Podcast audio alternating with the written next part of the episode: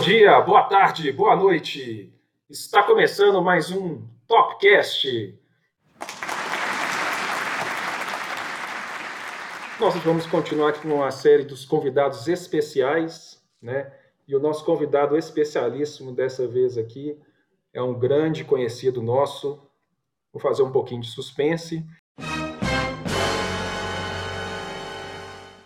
E para a gente poder entrevistar ele hoje aqui, os participantes de Matheus Carvalho e Marcelo Claudino. Como estão Fala, vocês? Dani. Tudo certo? Muito bem-vindo aí, pessoal. Como o Dani disse, um convidado muito especial aí para vocês, estreando o nosso quadro é, Atletas pelo Mundo. É, vamos Muito tratar bem. de alguns assuntos muito, muito interessantes. Então fica com a gente aí e bora. Olá, pessoal. Mais uma edição aí do, do Topcast e sempre com um convidado interessante. E o papo vai ser muito bom hoje.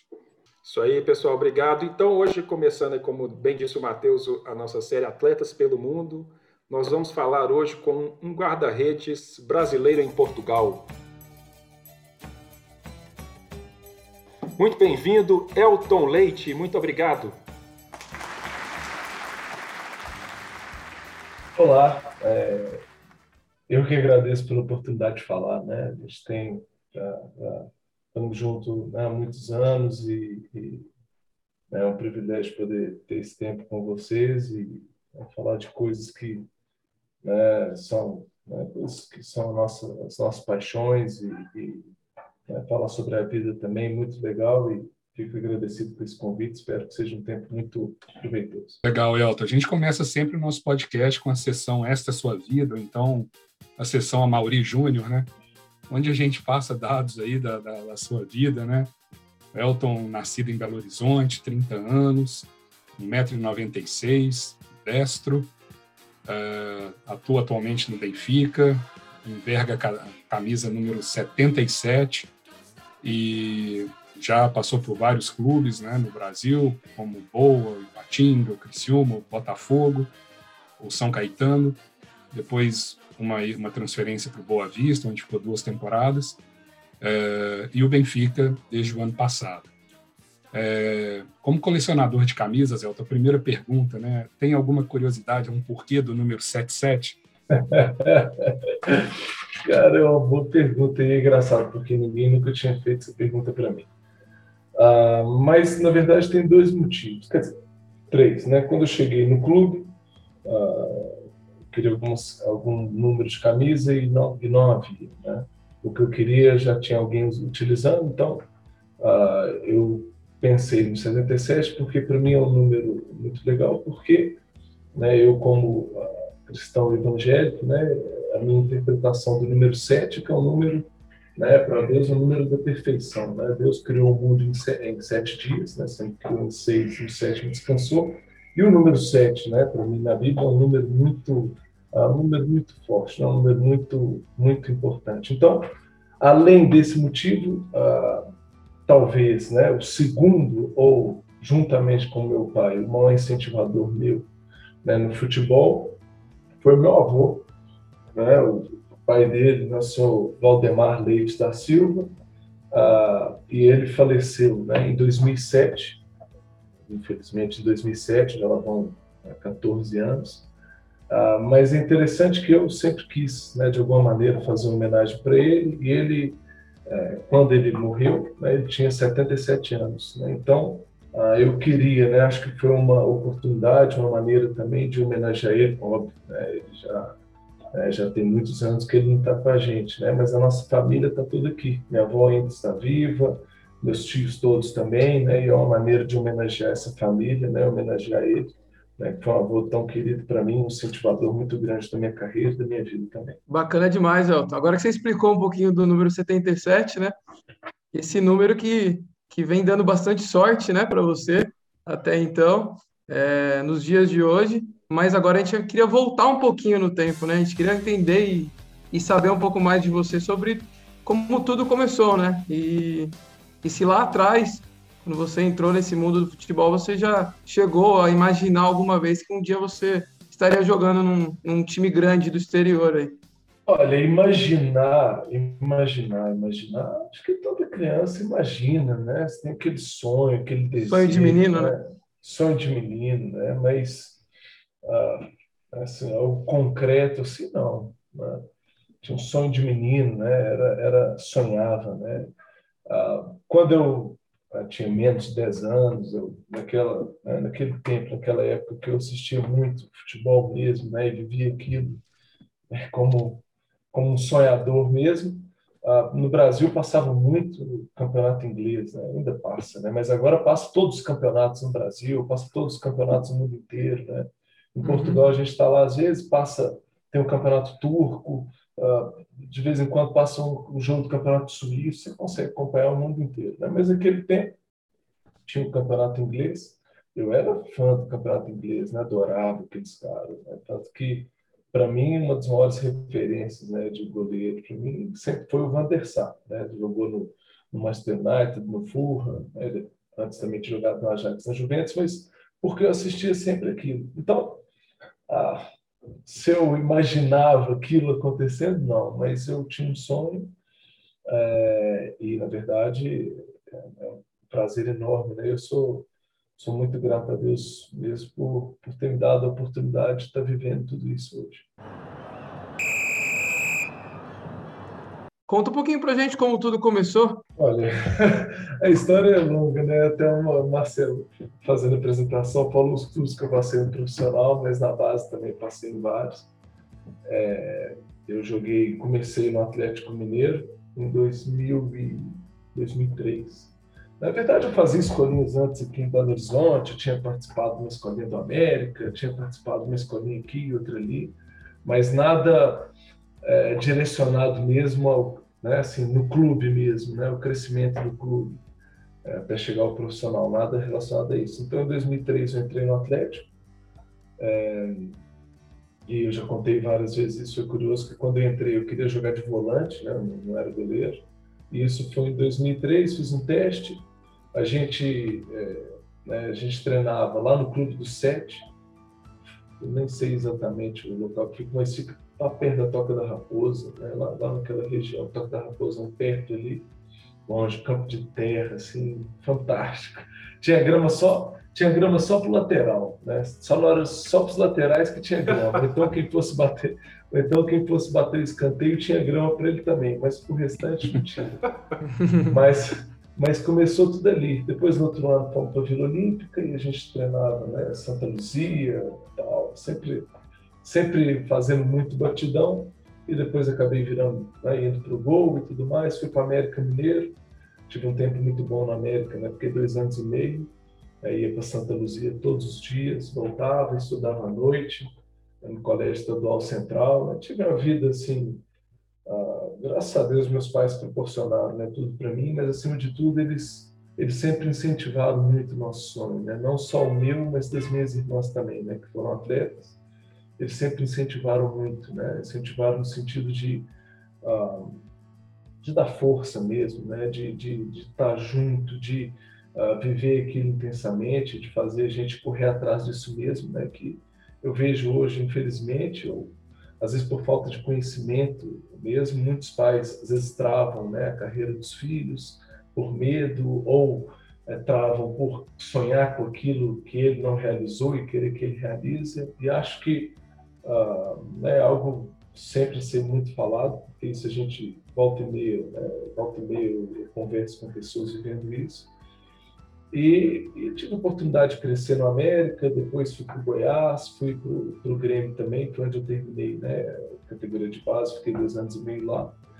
Então foi, foi, o início foi algo muito legal e, e, e mostrou um pouco do que seria a minha carreira. Né? Ah, um Elton onde, onde né, que, que teria que ter muita paciência, né? muita paciência para desenvolver, muita paciência para esperar o tempo de jogar e, e, eu vivi isso durante a minha formação toda, com os desafios que todo atleta, né, né, todo atleta enfrenta, de sair de casa muito cedo e né, de viver esse ambiente do futebol né, muito cedo também, mas graças a Deus foi um período é, muito proveitoso e preparatório também né, para a minha carreira e para a minha vida também que eu tenho vivido hoje. Legal, Elton. Muito bacana, cara. Uma carreira aí no Brasil que você, o último clube, você estava aqui no Botafogo, né? E aí, justamente, a gente queria saber um pouquinho como que foi aí, quando surgiu essa oportunidade aí de ir para o exterior, né? Como que foi isso e, e, a decisão de ir, né? Que eu imagino que, apesar de ser o sonho, como você falou aí do, de criança, né? A gente sempre pensa nisso, né? Eu digo sempre porque eu também pensei um dia que eu iria conseguir jogar bola. Né? Mas como é que, que foi essa decisão de ir para fora, né? Conta um pouquinho para a gente desse momento aí. Ah, pois é, eu, eu, sempre quis, né? sempre, minha carreira eu sempre quis jogar. Né? Eu sempre tive esse sonho.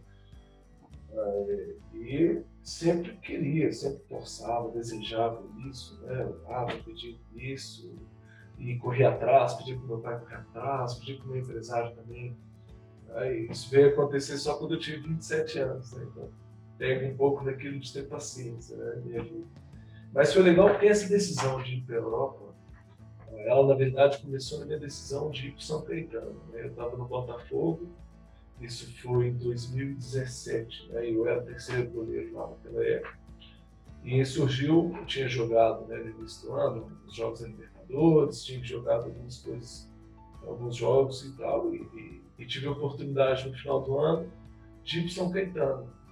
Aí eu, no primeiro momento, fiquei muito receoso, perto de assim, cara, no Botafogo, sendo joguei Libertadores, né? será que foi, será que foi opção Caetano, tal, jogar o Paulista, o Paulista é bom e tal, e eles fizeram oferta, e eu recusei a oferta de ir para lá, né? Recusei, falei, não, não vou e tal, eu quero ir para a Europa, né? eu quero ir para São Caetano, não tinha entendimento nenhum, né, do que era Europa, de como se chega, de como as coisas acontecem. E né, eu, eu, recusei e tal, mas eu, mas eu, lembro do diretor, né, o Dino Camargo, né, me ligou e falou: Mas ó, você é aquele que é o número um para a gente na próxima temporada. Eu sei que você não quer vir, mas pensa bem. Você tem até semana que vem, ou sei lá, pode me ligar a qualquer hora que nós temos interesse em você. Tá bom, mas não quero. Né, e passou no outro dia, eu já estava né, com na cabeça, tinha esquecido. No outro dia, liga minha mãe no horário do almoço, eu me esqueço, estava lá no Rio de Janeiro, estava até no Leblon almoçando com a Karina, e liga minha mãe. Filho, o Baltazar, né, Baltazar era meu empresário né, naquela O Baltazar me ligou agora, falou que você rejeitou a ida para São Caetano. Você está pensando o quê? Eu falei, mãe, que isso? Meu pai, eu... Falou, não, aí né? O São Caetano é muito famoso, joga um campeonato muito bom, é um clube histórico, né? campeão paulista, é muito histórico. Mas, mas, mãe, não, não quero ir, eu quero ir para a Europa. Não tem nada a ver com o clube, tem que eu quero ir para a Europa. Filho, mas você é doido. Jogador tem que jogar. Você tem que jogar. Até algum clube da Europa que te fez a proposta agora? Falei, não, não tem não. Então o que você está fazendo sentado aí? Aceita essa proposta logo. Eu fiquei assim assustado. Deixa eu falar com a Camila. Ele falou que o Camila também. Mãe é mãe, hein? Não, mãe é mãe. Ela. O apelido dela é presidente na né, casa, né? Ela que comanda, né? Ela, ela, nesse sentido, ela é super atenciosa, né? Ela é super envolvida na gente. Eu, eu tá bem, beleza. Assim, fiquei assim, fui lá e tal, pensei de novo, liguei para o Baltazar, liguei para um outro amigo e todo mundo falou assim, cara, é boa ideia, vai para lá que tem boa visibilidade, beleza. E aí liguei para o diretor e falei, desculpa lá, mas eu quero ir. desculpa aí, mas eu quero ir e tal, beleza, acerto o Botafogo, acertou e fui para São Caetano. Cara, resumindo, fiquei lá três meses, o campeonato duraria cerca de quatro meses e meio, quatro meses, mas eu fiquei três meses porque eu fiz no meu décimo primeiro jogo lá, eu, eu, eu torci o tornozelo, né, quebrei o pé ah, no jogo contra o Palmeiras, mas eu estava numa fase muito boa, o time estava muito bem. Tá? muito bem também. É, a gente classificou para as quartas de final do Paulistão e tal, fui quase chegando nas quartas. E aí eu já tinha proposto alguns clubes da Série B para ir e tal, e beleza, né? Vi analisar depois que o campeonato acabasse, mas eu queria mesmo para a Europa.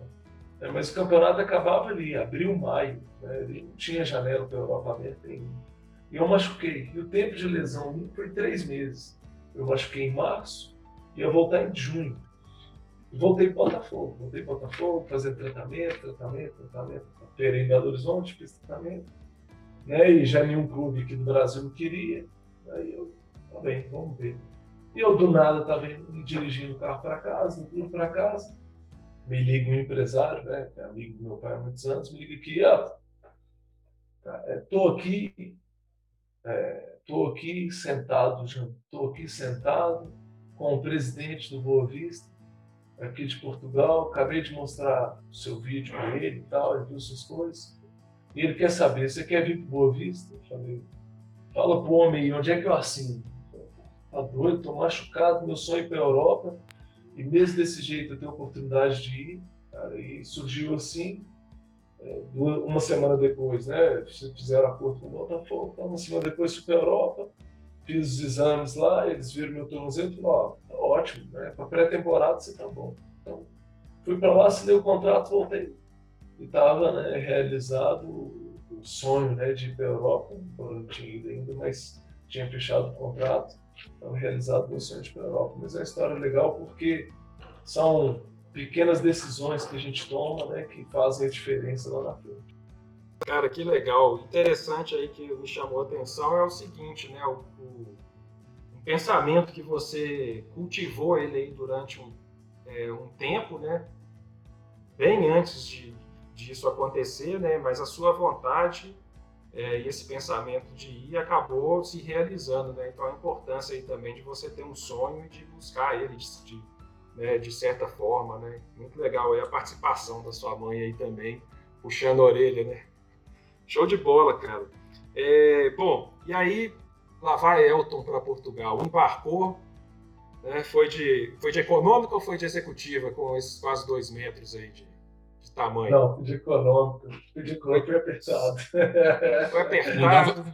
Não dava para exigir muito, não, né? Dava, não. Eu tinha que ir, eu só queria ir de qualquer jeito, não apertado, mas eu queria chegar aqui. Queria chegar lá no Portugal. Hoje em dia o pessoal fala só vai, né? Hashtag só vai.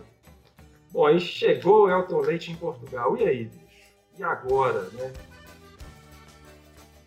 Alugar imóvel, onde que vai morar? comprar carro, alugar carro, ficar sem carro, dia a dia num país que você nunca tinha visitado, apesar da língua facilitar, né? outra cultura, tirar o famoso NIF, né? o CPF aí do português. Conta pra gente esse perrengue aí da chegada do estrangeiro. Pô, é desafio, né? É desafio. E todo mundo que vive isso é desafio. Né? Mesmo, mesmo depois que eu mudei né, da cidade, né, do Porto para Lisboa também, foi muito desafiante. Né? Portugal é um país, ah, principalmente na época que eu fui para lá, né, tava assim, todo mundo indo para Portugal, todo mundo indo para Portugal. E, praticamente não encontra apartamento, não encontra coisa para alugar, né?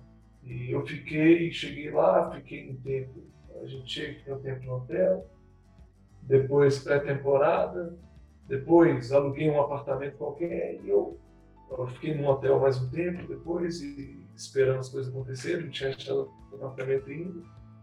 Vou contar a história do apartamento primeiro. Aí, depois, sei lá, tinha as três semanas, quatro semanas que eu estava lá, um dia eu fui almoçar no restaurante e eu todo dia abri o site lá, né, acho que era o OLX naquele tempo. Todo dia abri o site, OLX, pesquisava. Eu já sabia onde eu queria morar, a gente tinha é, morado no Rio de Janeiro, né, perto da praia, durante quatro anos, a gente queria morar perto da praia. Perto da praia lá é Matosinhos, né, que fica, é uma cidade que fica ao lado do Porto. Aí, todo dia eu acordava lá, ia, antes de treinar, colocava lá, apartamento Matosinhos. Depois de treinar, apartamento em Matosinhos. À noite, apartamento em Matosinhos. Cara, eu fui almoçar aquele dia e coloquei apartamento em Matosinhos. Sem brincadeira, apareceu um D2, né, que é dois quartos, não sei o quê, papapá. Pá, pá, pá. E eu olhei assim e falei, que isso, esse apartamento é bom. Fui passando. Aí, colocado a cinco minutos. Eu, na hora, peguei o telefone, liguei, olha só, eu queria visitar só esse apartamento, tá bom. Quanto? Ah, eu posso agora. Ah, tá bom, daqui a 30 minutos no apartamento. cheguei no apartamento e, e, lá é assim, cheguei lá, vi um apartamento mais ou menos, a Camila não estava, né, minha esposa estava tava sozinha, eu tive que tomar uma decisão. Vi o apartamento e falei assim, ó, tá bom, fechei, podemos fechar negócio. O cara já tinha três agendamentos para tarde. Falei, não, pode fechar negócio, não precisa vir ninguém não.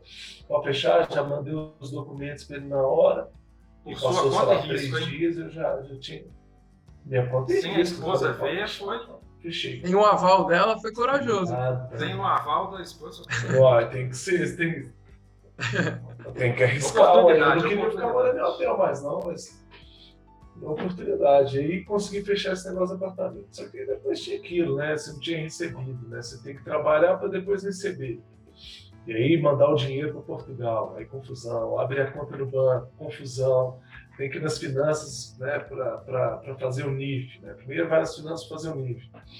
Depois tem que ter uma morada, né, registrada no NIF, era a morada do clube, que é o endereço. Aí abrir a conta. Nenhum banco aceitava abrir conta, porque eu precisava de contra-cheque, precisava de não sei o quê. Mas tinha um banco que tinha acordo com o clube, aí eles aceitaram daquele jeito. Então. Até para pagar calção, né? Lembro que a gente teve um episódio, né, Elton? Lembra para pagar calção, né? Não tinha conta no banco, não tinha como mandar dinheiro para lá. Tinha... Vamos fazer como? Exatamente teve. Foi a Camila que, quando veio, trouxe dinheiro, né? Trouxe na, na pochete, assim, ela que trouxe dinheiro, né? porque não tinha como. Eu não tinha como mandar dinheiro para cá. Ah, tinha como fazer tipo aquele transferência, né? TransferWise ou aquele outro também que, que faz. É, tinha como fazer isso. É, mas eu falei assim, cara, só que tem um limite, né? Você tem até valor X para transferir, aí não dá para fazer mais. E aí? É, já não, tinha amigo, tinha acabado de chegar aqui, cara. É muito terrível, é muita confusão. E aí consegui fazer tudo. Carro, fiquei três meses alugando carro. Aí vi a taxa no, no site lá e tal, e é, via a taxa no site e alugava o carro durante quatro semanas. Aí depois só conseguia durante três, ia no aeroporto, né? De três, três semanas ia no aeroporto trocar o carro até comprar o carro. Por quê? Porque não tinha lastro, não tinha dinheiro lá, não tinha conta, não tinha lastro, não tinha, não tinha como financiar carro, não tinha como fazer nada. Cara, o começo é muito difícil mesmo. Muito difícil. Só que eu acho que Portugal, nesse sentido, também é o melhor país para entrar, porque todo mundo fala português, ajuda também. Né? Se fosse outro caso, complicaria muito mais as coisas. Então, é meio que aventura, né? Só depois de dois meses assim que eu fui me estabilizar, consegui comprar um carro, parcelei lá, fiz um acordo e consegui e consegui dar um jeito assim. Mas é, mas a gente vai com a cabeça assim, ah, não, vamos chegar lá, tá tudo resolvido, cara. Mudança mudança de cidade, mudança de tudo na Europa, para você encontrar apartamento, encontrar as coisas é muito complicado, é muito complicado e a pessoa que quiser mudar ou, ou fazer essas coisas tem que ter a mente muito preparada para isso, pegar um, antes de ir, pega um Airbnb durante um mês, dois meses, vai com calma para ver as coisas, porque ah, precisa desse, esse, teste de paciência aí para poder adaptar bem. Só que o país o país ajuda muito, né? Um país muito bom, a língua fácil de falar e povo receptivo, então ajudou muito a adaptação. É muito bacana, né, ver esse, esse outro lado, né, ver essa realidade, que às vezes as pessoas realmente imaginam que ah, o atleta está indo jogar na Europa, vai ser tudo mil, marav mil maravilhas, ah, vai chegar lá, vai estar tá tudo certinho, não vai ter perrengue nenhum. E às vezes a gente não tem essa visão, então é muito bacana, né, enxergar isso dessa forma. E aí, né, tirando esses desafios fora das quatro linhas, começaram os desafios dentro né, das quatro linhas aí, esse seu, essa sua trajetória no, no Boa Vista, né, entre altos e baixos. O que, que você tem para contar um pouco dessa sua passagem pelo Boa Vista para gente? E, assim, queria saber qual, que, qual que foi o, o principal aprendizado inicial que você teve nessa sua trajetória aí em Portugal. Olha, foi um tempo, foi um tempo muito importante para mim. Né? Foi um tempo onde eu, onde pude me adaptar ao futebol português, pude me adaptar às ideias do futebol, uh, pude desenvolver jogando. Né? Tive um treinador que acreditou em mim e pude jogar. Uh, também vivi, né, como se diz, né, tive um momento da minha lesão onde eu fiquei oito meses parado, depois fiquei mais quatro, três meses né, no banco né, como reserva, depois voltei a jogar. Então, depois também vivi a questão da pandemia, né? A primeira parte da pandemia no clube também, com aquela parada. Então, foi um tempo assim, onde eu vivi meio que em dois anos, eu vivi muita coisa, né? Mas foi muito importante, né? Foi um tempo preparatório muito importante para mim na Europa, né? E, e onde eu pude conhecer muita gente, pude conhecer o futebol, né, conhecer muitos atletas de todas as nacionalidades e, e né, tive essa oportunidade mesmo né, de, de, ganhar essa bagagem para mim. Acho que foi acho que foi muito importante, sabe? E acho que é algo que que né, hoje para mim, né, também outro clube é algo que, né, que, que soma muito para mim, né, ter esse conhecimento maior do futebol português. Né, eu acho que serviu disso para mim, né? tanto profissionalmente né? como pessoalmente. Né? Essa questão também preparatória né? de, de, de adaptação ao país. Né? E, eu, onde eu já estou três anos né? e estou super adaptado. É, outra característica de Portugal, por ser um país menor, né? É, você consegue é, andar por ele, conhecer várias regiões, né? Me lembrei aqui rapidamente de um caso muito engraçado em que a gente se encontrou no shopping em, em Braga, sem ter combinado nada, passando pelo corredor. Né? É muito, quer dizer, as chances disso acontecer, ainda que pequenas, são maiores, né? E você conviveu, né? Quando vai se jogar na Europa, é, convive, conviveu com jogadores de outras nacionalidades, né? Como é que é essa experiência de é, dentro e fora das quatro linhas de, de, poder ter essa experiência global. Né? Olha, é muito legal, tanto, tanto que agora, né, deu um tempo de férias, a gente né, conseguiu descer para o Algarve, para as praias, tem uma passada também em Sevilha, na Espanha, então você tem a, você tem, né, a possibilidade de conhecer outros lugares, já, já visitei Madrid também, já visitei Vigo, uh, acho que acho que viver ali na Europa é muito legal por essa realmente né como você disse por essa ah, por essa conectividade geral né? E a Europa acaba sendo é, um centro ali que recebe muitas pessoas né? Já joguei uh, joguei com africanos joguei né, de todos os locais joguei com dizer, asiáticos eu acho que joguei com asiáticos também uh, europeus de todos os lugares né? Você acaba jogando com todo mundo é, tendo essa experiência, né, vai, vai ganhando essa bagagem. É muito diferente no Brasil. Né? Você está num clube no Brasil, você vai jogar com todos os brasileiros, embora o Brasil seja muito grande, tem essas diferenças, mas são todos brasileiros, tem, sei lá, três estrangeiros, né, que são completa minoria. Né? Eu acho que é um local muito legal e, acho que era um dos maiores motivos né, para eu sempre desejar e sonhar ir para a Europa por causa disso, né? Culturalmente você, tem uma ganha uma bagagem muito legal né? é muito legal de, de, conhecer lugares de conhecer pessoas de conhecer realidades diferentes né? e eu tenho esse desejo ainda de continuar na Europa durante muitos anos ainda para vivenciar isso mais ainda né? infelizmente com a questão da pandemia a gente perdeu né? aquele aquela possibilidade de poder viajar essas coisas conhecer outros países tudo mais então acaba só conhecendo de carro quando as coisas estavam abertas, é verdade, nesse ano, né?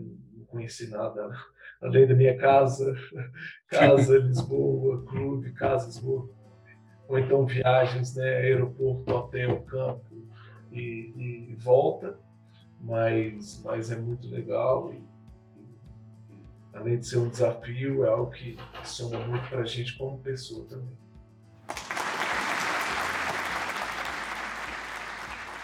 Bom, quando a gente fala de Portugal, sempre vem aquelas é, situações né, engraçadas ou, ou, ou, inusitadas né, em relação ao vocabulário. É, no futebol, a gente tem termos aí que são diferentes daqui.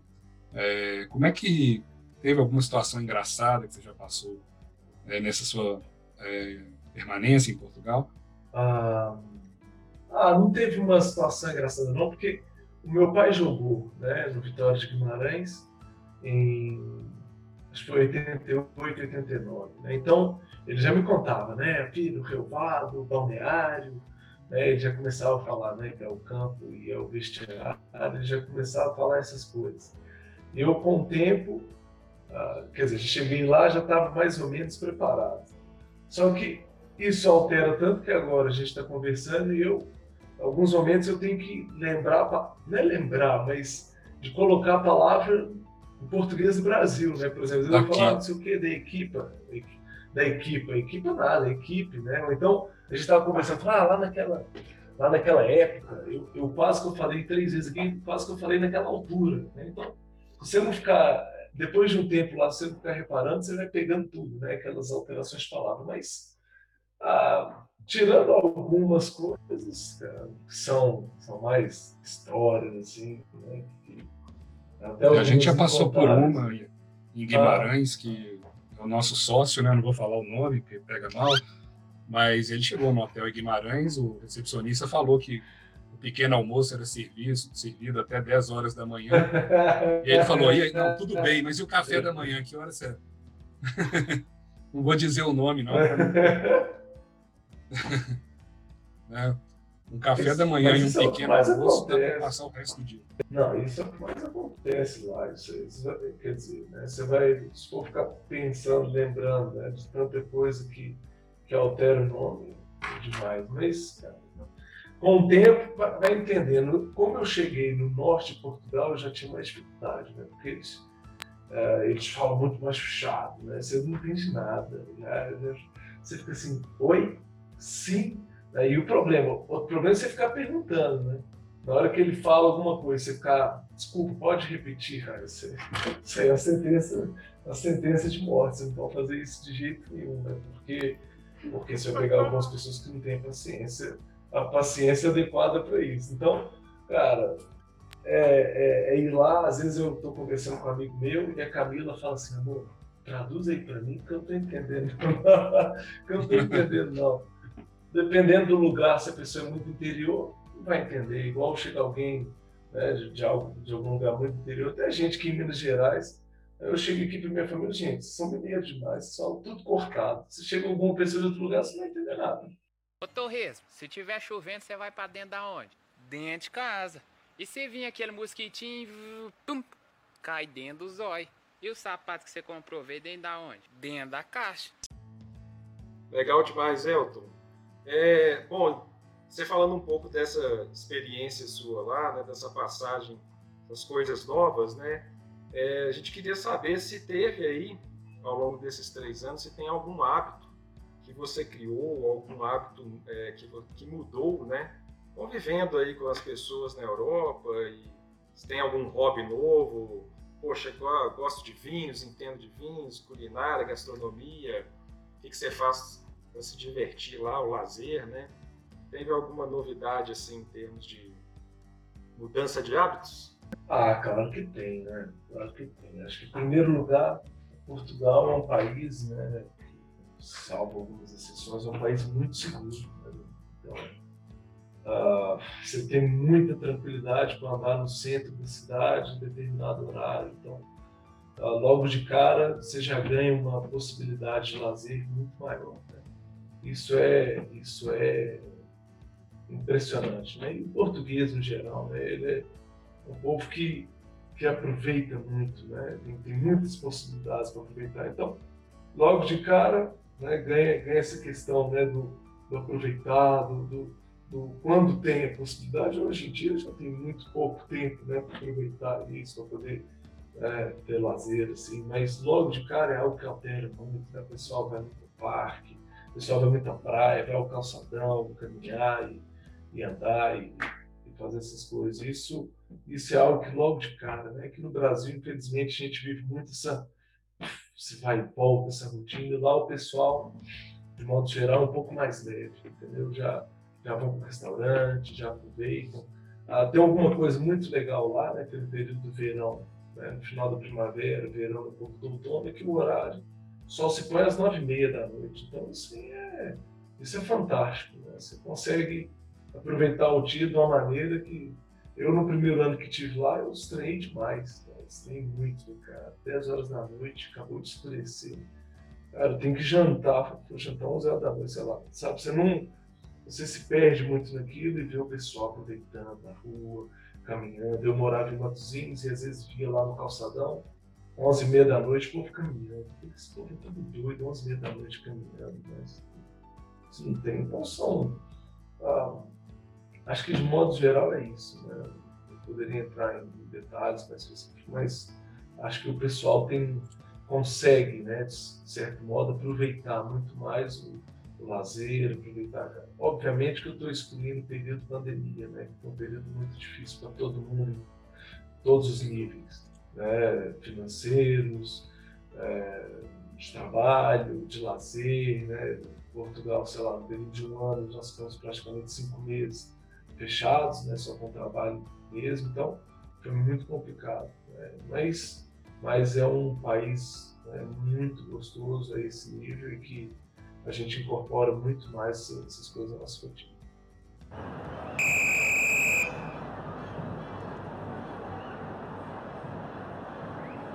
Elton, falando um pouco da posição de goleiro, é, talvez nas últimas décadas foi a posição no futebol que mais teve uma evolução. É, não sei se você concorda e, em termos de responsabilidades, é, enfim, aspectos físicos, táticos, né?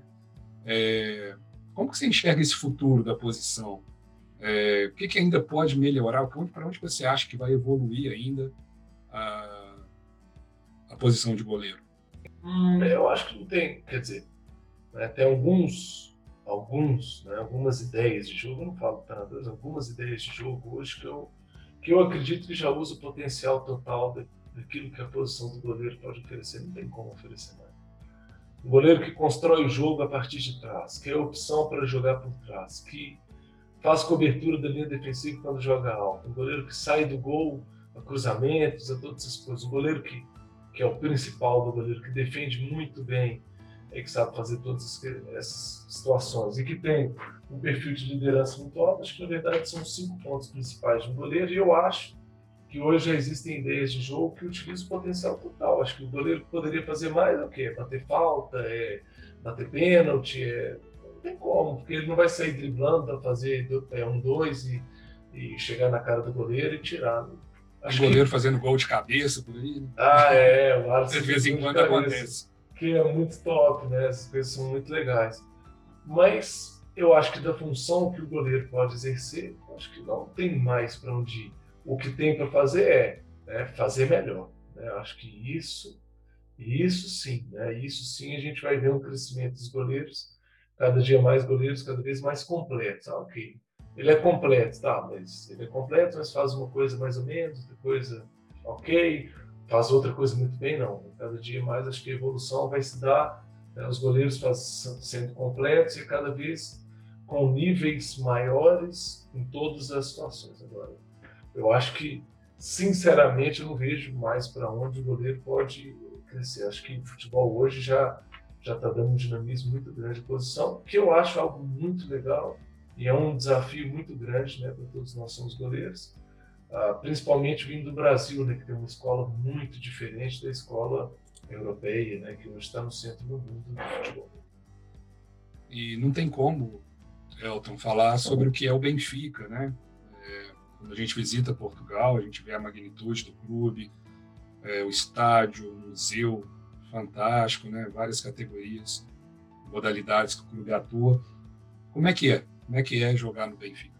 Gigante, né? O Benfica é gigante, é tudo gigante, é tudo muito, é muito. Então é, é muito especial, é um clube muito especial, é um clube que marca a gente, né? Por exemplo, eu estou aqui no Brasil e uma hora ou outra, né? Tô conversando com as pessoas, as pessoas, cara, vi seus jogos, vi seus jogos, meus jogos, vejo todos os seus jogos.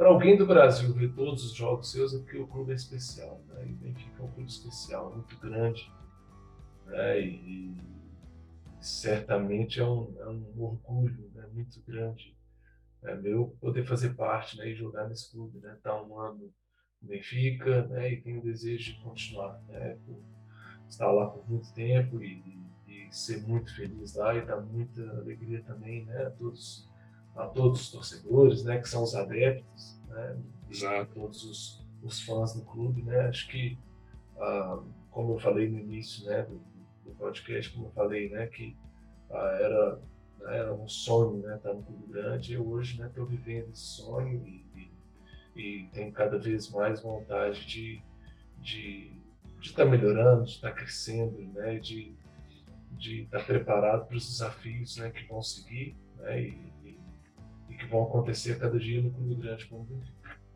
Em breve se tudo correr bem, já jogando com torcida no estádio. Ah, esse é um desejo, esse é um desejo nosso, né? Que obviamente que seja feito com muita segurança, mas futebol sem torcida, Marcelo, não tem como não. não tem, tem jeito. Você vê aquele estádio vazio, né? É uma. É. Todos os estádios, né? todos os estádios vazios é uma tristeza, né? Não ter, não ter o apoio, né? Quando a gente está jogando em casa, ou não ter, né? Aquela vaia quando está jogando fora. Futebol futebol é isso, né? É muito, é uma tristeza estar assim, né? Nós não somos ninguém para decidir, para pensar isso, mas que volte, né, de maneira correta, mas que volte logo, né, para dar, para dar, né, o, o, real sentido ao futebol mesmo. Né? Bacana demais, Elton. É... E aqui seguindo, né, você que teve uma, uma trajetória até então sensacional, é, tanto no Brasil quanto na Europa, você consegue ter essa visão né, dos dois mundos diferentes. É, conta um pouquinho para gente das principais diferenças que, que você encontrou, né, principalmente jogando nos clubes aqui do Brasil e depois quando você foi para a Europa. Qual foi a principal diferença e, e, o que, e essa visão que você tem né, dos, dos dois estilos de futebol e tudo mais? Eu acho que a principal diferença uh, é tática né? é tática, o, o, contexto tático incluído em todas as fases, momentos do treino. Aí, obviamente, vai ser traduzido para o jogo. Né? O futebol português hoje é muito tático. Né? Eu, às vezes, não é, não é que seja melhor ou pior, né? até comentei, já falei isso várias vezes, não é que seja melhor ou pior, é simplesmente diferente. Né? O futebol brasileiro é muito alegre, muito, eles falam, né? a gente fala, é muito positivo, é para frente, tem espaço, os jogadores são criativos, e isso é fantástico. Eu acho né, que isso é, é algo que diferencia o jogador brasileiro, né, essa capacidade de né, ter, ter momentos de um para um, de drible, de lances que tiram o coelho completamente da cartola, né, que fala, ah, ninguém esperava aquilo. Isso é algo é, fantástico do Brasil e dos jogadores brasileiros, é algo que tem que continuar, tem que ser cada vez mais cultivado aqui. Só que o aspecto tático é algo muito forte né, na Europa e é algo muito forte em Portugal.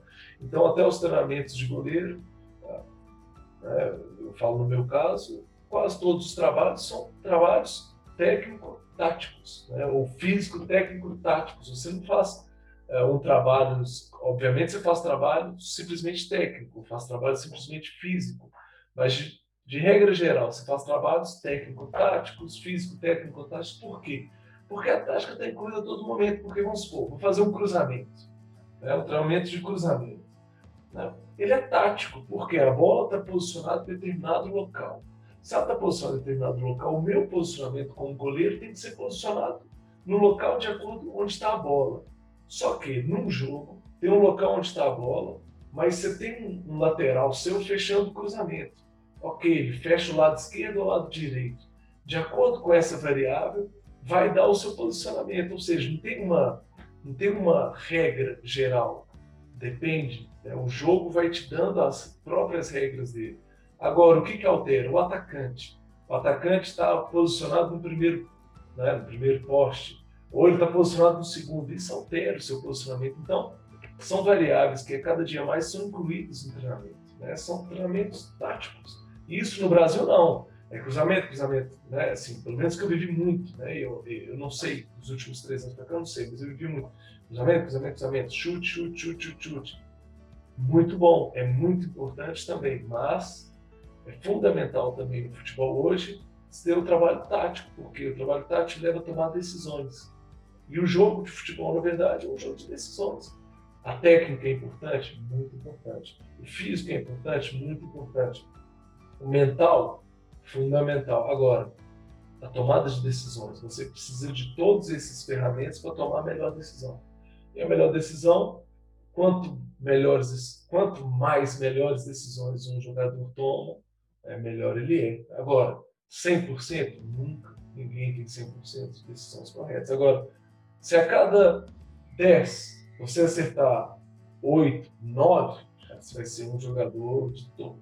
Né? E esse é o, esse é o grande objetivo e é o passa e passa bem de ano, né? Passa com uma nota bem, bem bacana passa de ano. Passa bem de ano e aí você vai alcançar o um nível alto. Só que se você a cada 10 acertar 4, você não vai chegar no topo. Vai jogar bem, mas não vai chegar lá em cima, porque a tomada de decisão ela é cada vez mais importante. Então, acho que é um desafio que o futebol europeu, é, principalmente Portugal, é, que eu vivo hoje, eu jogo outro país, principalmente Portugal hoje, traz para mim esse desafio uh, e é algo que eu tenho incorporado no jogo e tenho né, vivido isso intensamente no meu dia a dia.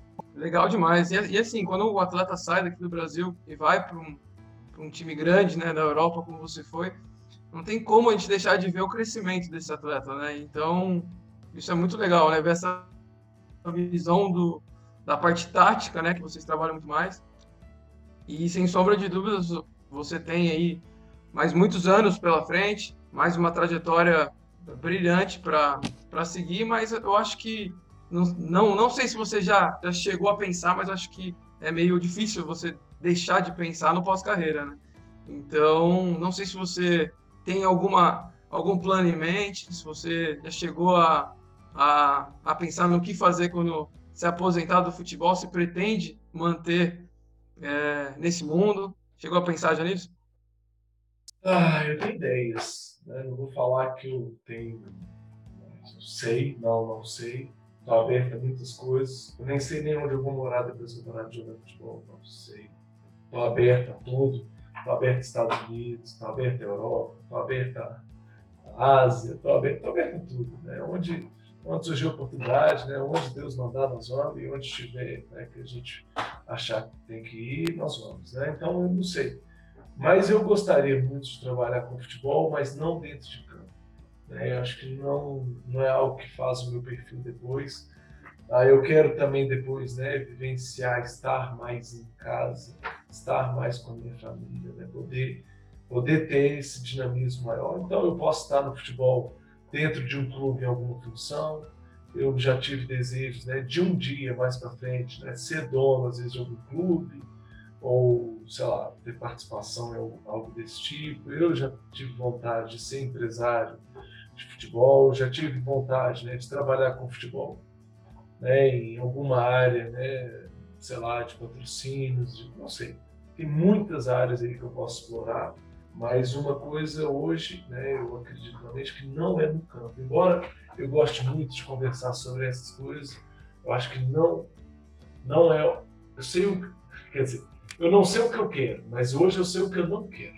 Né? Eu não quero estar no campo, eu quero mais chutar bola, não quero mais ficar lá levando sol, eu não quero isso. Né? Eu acho que tenho muitos anos de carreira ainda, né? sonho com pelo menos sete anos a mais, mas depois aí nós vamos ano a ano, depois, depois vou ano a ano, vendo. Mais uma vez o número 7 aí na sua vida. Mais uma vez o número 7, ótimo. Vamos lá, mais 7. Ah, com 7, exatamente. Com 7 vou ter 37, então, exatamente. Mais uma vez o 7. Mas, ah, depois, a partir dali, acho que, acho que lá pro, acho que as coisas vão acontecer naturalmente, Matheus. E é isso que eu quero estar disponível para. As coisas acontecer naturalmente. Agora, ao mesmo tempo, né, tanto gerindo muito bem os recursos que eu ganho, né, para fazer os meus investimentos, para ajudar outras pessoas, para né, ter, para poder uh, né, viver também, né? também só pensar no futuro, viver também, né? bem, né? e ter as coisas que eu quero ter hoje. Acho que tudo isso faz parte. Agora vai chegar, né? não tem jeito. Tem jeito. Eu lembro quando eu estava né, no sub-20, hoje eu, hoje eu nem no sub-30 estou entrando, né? daqui a seis meses eu não entro no sub-30. Então, então, o tempo vai passando, vai passando. Então tem que estar, tá, tem que estar tá com aquilo na cabeça. Daqui a uns anos acho que vai acontecer naturalmente esse pensamento transitório e eu vou começar a investir mais nisso. Mas eu acho que, como goleiro, eu acho que eu posso ainda atingir né, o meu pico até os 34, 35 anos. Depois já, já é fase de manutenção, vou crescer, vou evoluir, mas é fase de manutenção. Mas ainda tenho mais uns quatro anos ainda bem fortes para dar muito gás para crescer. Depois vamos vendo as coisas com o tempo. E, mas quando chegar o momento, aí eu tô, vou estar preparado para esse desafio. Muito bom, Elton. A gente está chegando ao final, a gente tem o nosso quadro Morte Súbita. Que é aquele que alguns chamam de momento Marília Gabriela, outros chamam de ping-pong, né? É, mais rapidamente, queria saber de você, sua partida inesquecível. Hum, ok, tem várias. Uh, mas acho que. Quer dizer, eu tinha até. Isso que, mas acho que partida que foi uma contra o Corinthians pelo Botafogo. Cara, aquela partida foi muito legal. Fiz a partida contra o Corinthians em 2014. É, essa foi muito legal, muito legal. Eu já pensei em outra aqui, mas não falar que só pode escolher uma. Então, acho que Botafogo Corinthians em 2014 nós ganhamos de 1 a 0 É uma coisa muito louca, foi uma partida que eu acho que, que eu falei, opa, sou profissional, né? Sou goleiro, assim, profissional, muito legal. Legal. E alguma partida para esquecer? Algumas, né? Apesar da gente estar tá te lembrando de agora. algumas, né? Algumas, mas vou lembrar uma. Criciúma e Flamengo, 2000 2013. Vamos lá, primeiro jogo no Maracanã, vamos lá, jogar com tudo tal, titular, Série A. 5 minutos, 1x0 pro Flamengo. 10 minutos, 2x0 pro Flamengo. 15 minutos eu faço pênalti e sou expulso. Caramba. Essa essa foi esquecida, não. Essa aí foi essa, digna do quadro, essa, da pergunta. Essa, essa é pra esquecer, cara. Essa. Legal. E algum jogador, ou o melhor jogador que você atuou a favor, jogando com você ou contra? Você mais admirou ver jogando em. Lembrei de um Renato. Joguei com ele no Botafogo em 2014, quando cheguei lá jogou no Sevilha, jogou na seleção brasileira, foi campeão do Sevilha durante muito tempo, campeão da Jogou no Santos? Jogou no Santos, foi formado no Santos, campeão brasileiro pelo Santos também. Craque. Craque, jogador top, top, top, top, top. Joguei com outros muito bons atualmente, também jogo com muitos bons jogadores, muitos bons, muitos craques, né?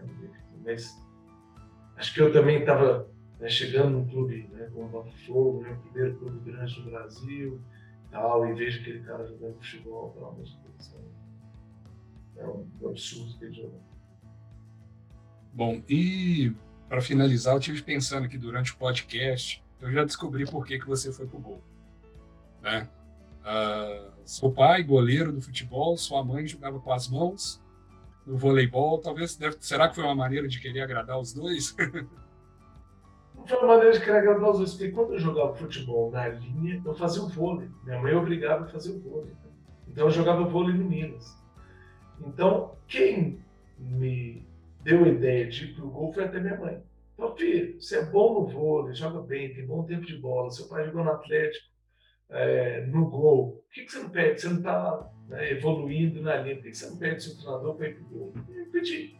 Então, mais uma vez, foi tudo ideia da minha mãe, né? Você já viu que ela, como ela é, né? A gente vai, inclusive, é, convidar ela para ocupar um cargo no conselho aqui da nossa empresa para poder, nos, poder nos ajudar. Mas eu pensei realmente nessa coisa das mãos e dos pés, né? Então, realmente, acaba que teve realmente uma, uma influência, né? Ah, ótimo, excelente resposta.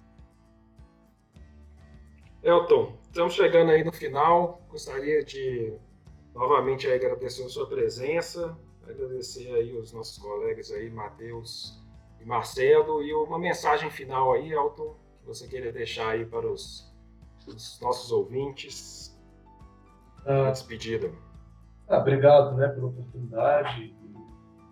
Acho que falar sobre vida e falar sobre futebol é muito bom. Eu gosto, eu gosto muito. Às vezes dura, eu tenho muita preguiça de parar um tempo e fazer isso. Eu eu sou muito ruim para isso, mas eu gosto muito de falar sobre isso, é muito legal.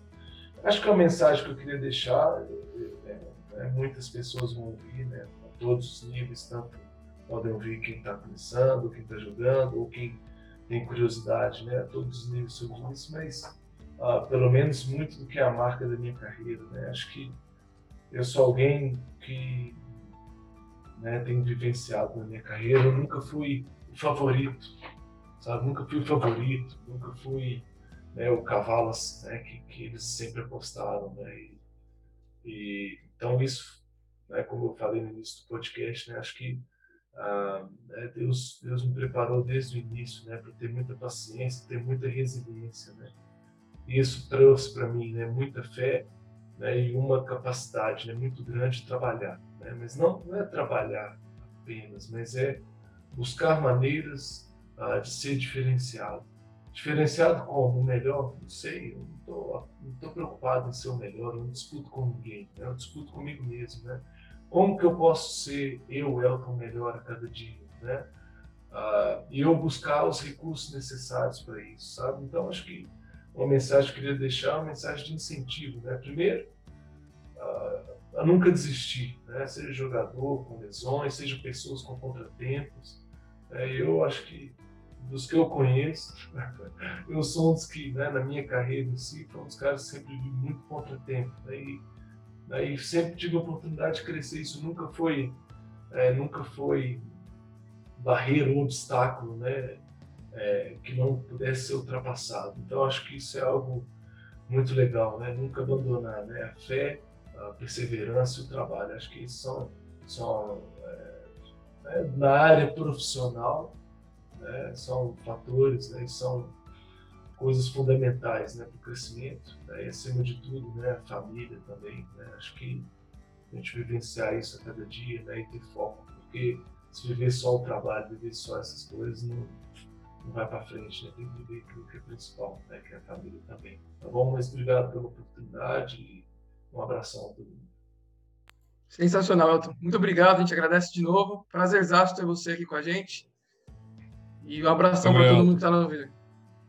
Muito obrigado, Elton. Obrigado mesmo.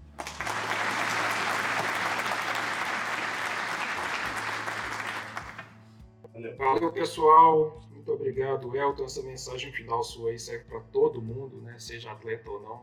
Sensacional. E gostaria de convidar a todos aí para que nos sigam nas plataformas, nos sigam no Instagram, Top Soccer Brasil, topsoccer.vip para os nossos atletas. Lembrando aí também que o nosso podcast vai estar disponível em todas as plataformas, né? Então, Anchor, Apple Podcasts, Spotify, Google Podcasts Fiquem à vontade para procurar. E depois nós estaremos de volta. Um abraço a todos. Valeu. Tchau, tchau. Valeu.